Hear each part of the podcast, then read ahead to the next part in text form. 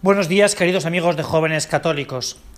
En vez de considerar el Evangelio de este domingo, había pensado que, como en otras ocasiones lo hemos hecho, podíamos considerar la liturgia de la palabra de ayer, la fiesta de San Juan Bautista, su nacimiento.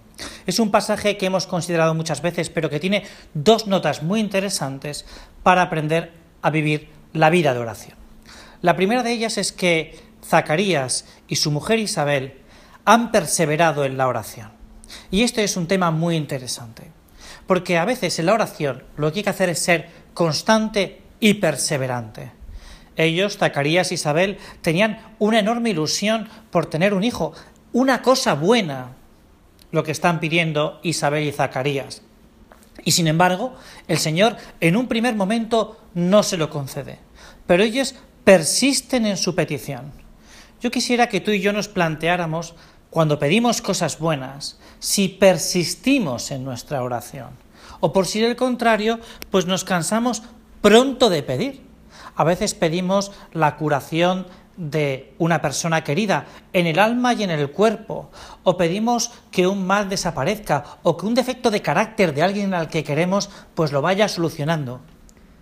Y nos cansamos prontos de pedir. Isabel y Zacarías estuvieron años y años pidiendo. Y lo segundo es que cuando el Señor le concede a Zacarías este bien que ha pedido, Zacarías duda y el Señor, el Señor reprende. Porque lo único que pide el Señor es tener confianza en Él. En ti, Señor, solo confío.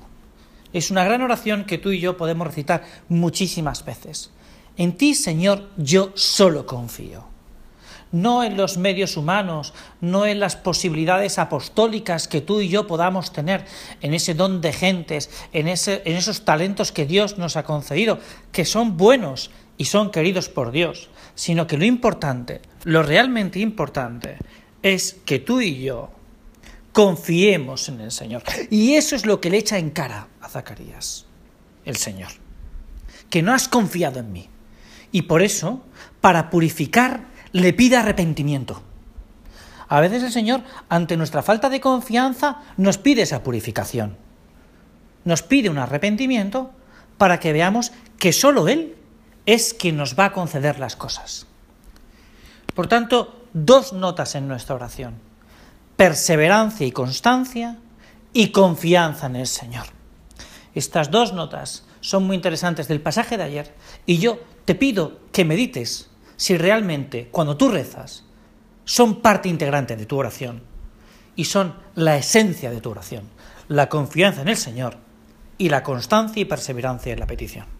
Muchísimas gracias y hasta el próximo domingo.